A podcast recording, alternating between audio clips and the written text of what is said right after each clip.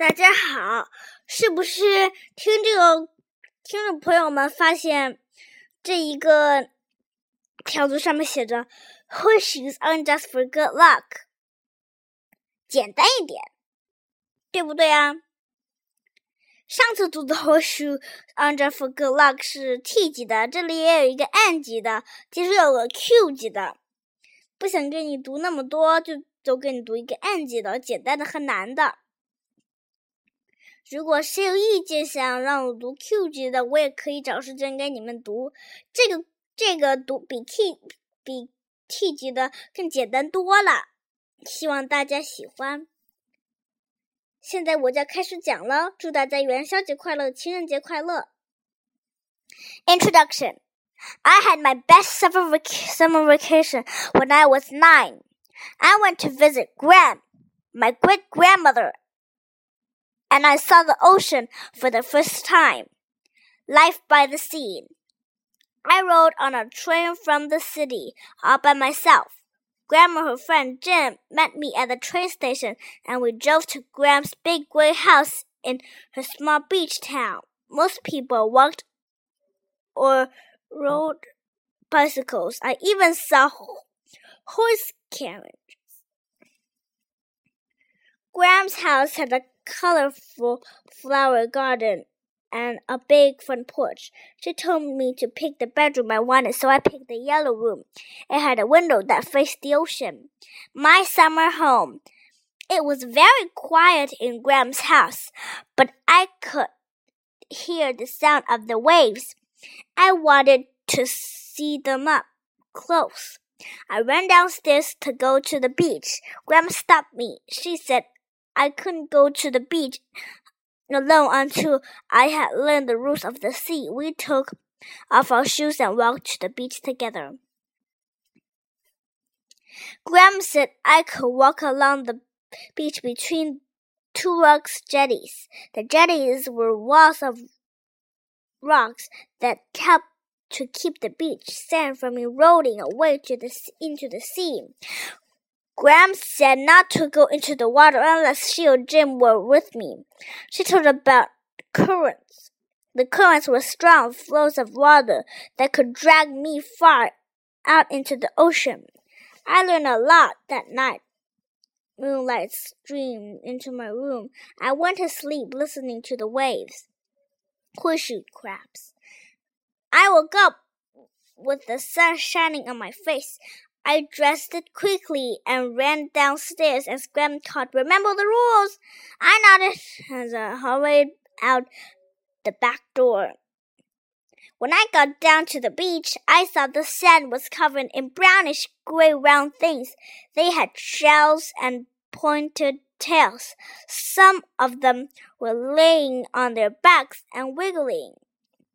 At breakfast, I asked Gram what these creatures on the beach were. She said they were horseshoe crabs, a type of arthropod. She said the waves carried them onto the beach. I told Grandma about the wiggling ones turning upside down. She said they use their tails to try to turn themselves back onto their legs. If they can't turn over, they get too hot and die.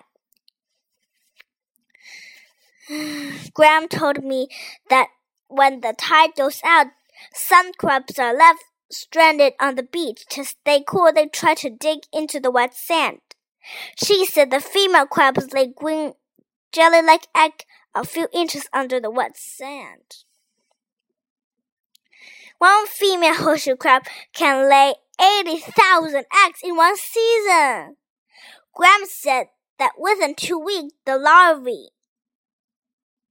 that developed from the eggs washed out into to the ocean.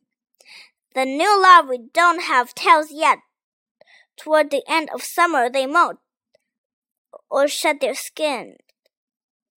Then they grow tails. After breakfast, we walked down to the beach. Gram turned over the upside down crabs. She also put stranded one back into the ocean. She said when crabs get tired of swimming, they turn over onto their backs and float on their shells like little boats. When they are hungry, they let themselves sink into sink slowly to the bottom of the ocean.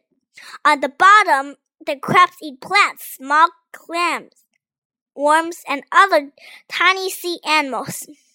They grind food with their legs, so they have to be walked to chew their food. Scientists study horseshoe crabs to learn more about their nine eyes and nervous system. Also, their blood can be used to test for some human disease and to test new drugs. Gram said horseshoe crabs have been around since dinosaurs roamed the earth. Rescuing. Rescuing. Gram gave me a job to do. Every morning I hurried to the beach to save as many crabs as I could. I would turn them over and toss them back into the ocean waves. Sometimes I tossed them from the end of the jetty and waved good luck to them. I also tried to chase birds away when I saw them eating the eggs, but Gram told me not to do that because the bird need the eggs to and as food to survive. One morning, all the horseshoe crabs were gone. When I ran back to the house, Gram said they were done laying the eggs until next year. She told me that next year I will have to come back and save more crabs. I walked back to the beach and laid down on the warming sand, saving crab. Was excited, but my summer vacation had just begun. What will I do now? 这个故事读完了，祝你们元宵节、情人节快乐！是不是 N 级的比 T 级的简单？相信那个 T 级的书，可能有些人会看不懂。 好了，时间差不多了，再见。